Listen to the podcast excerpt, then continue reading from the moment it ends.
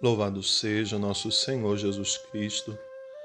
Irmãos e irmãs, hoje segunda-feira da 15ª semana do tempo comum. Ontem na liturgia, o Senhor enviava seus discípulos para pregarem o evangelho, dando as recomendações que não deveriam levar nada para o caminho a não ser um cajado, para que pudessem anunciar essa boa nova sabendo de todas as rejeições que iriam também sofrer. No Evangelho de hoje é uma continuidade dessa reflexão, quando Jesus fala de si, do seu ministério, para falar também do ministério daqueles que ele envia. E Jesus começa falando: Não penseis que eu vim trazer a paz, eu vim para trazer a guerra. E aí parece contraditório, porque quando nós celebramos o Natal, se diz que nasceu para nós o príncipe da paz. Sim, de fato, ele é o príncipe da paz. Mas não é essa paz de tranquilidade, mas aonde ele coloca-se em oposição à realidade do mundo e o mundo que rejeita o reino vai perseguir aquele que quer ser verdadeiramente o príncipe da paz. Por isso, Jesus vai dizer: Eu vim para trazer a espada. Eu serei um divisor de águas para a humanidade. Por isso, nossa história se divide antes de Cristo e depois de Cristo.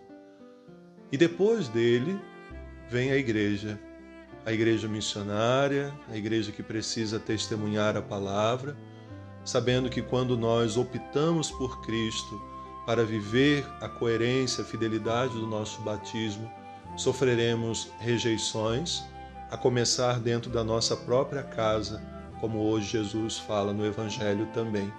São os nossos familiares que às vezes se tornam os nossos maiores inimigos.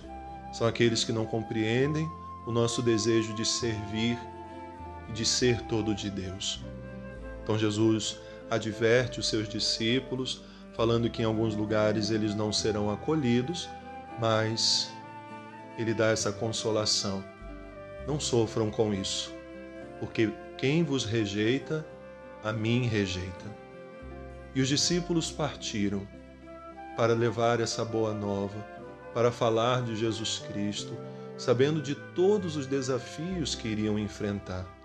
Jesus nunca enganou ninguém, nem aqueles discípulos da primeira hora, nem a nós que hoje estamos na igreja. Viver a nossa missão é viver na contramão do mundo. Eu refletia ontem falando sobre isso, desse testemunho incômodo que precisamos ser. E se não estamos incomodando, algo errado está acontecendo. O cristão precisa, uma linguagem muito simples, ser uma pedra no sapato daqueles que querem viver a realidade do mundo. Na primeira leitura de hoje, vemos a oposição ao povo de Israel, que era aquele povo constituído a partir dos filhos de Jacó, aqueles que foram levando o que o pai fez, o que outros fizeram. Depois da morte de Jacó, depois da morte de José, outros foram colocados no poder e começou-se uma oposição àquelas pessoas, porque viviam daquele modo como José também estava levando, refletíamos semana passada, sendo sinal do amor de Deus, sendo sinal da misericórdia de Deus. E agora aqueles que estavam no poder tinham medo daquele povo, daquela prática. Não é por isso também que Jesus é rejeitado? Por viver o amor e a misericórdia aos mais pobres, aos marginalizados, aos pecadores, aos doentes. É por isso que a igreja também é perseguida. Mas hoje, na primeira leitura, se fala daquilo que vamos ver também nos Atos dos Apóstolos, depois da ressurreição, quando os discípulos vivem a missão.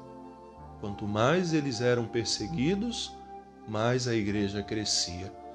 Quanto mais cristãos eram martirizados, mais homens e mulheres eram atraídos a darem também o seu testemunho de fé.